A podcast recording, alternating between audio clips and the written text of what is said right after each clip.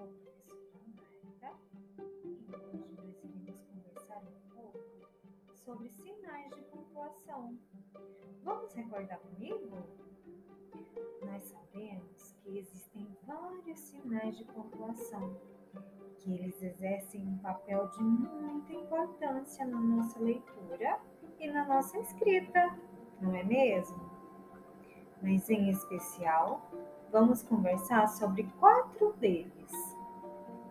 O primeiro sinal que nós iremos conhecer é o ponto final.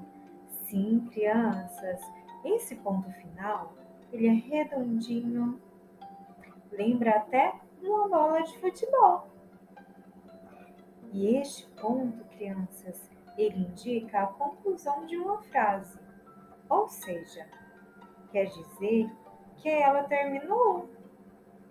Ela indica, por exemplo, vamos colocar aqui um exemplo de uma frase que termina com um ponto final. Nós podemos dizer: Mariana foi até o supermercado comprar frutas.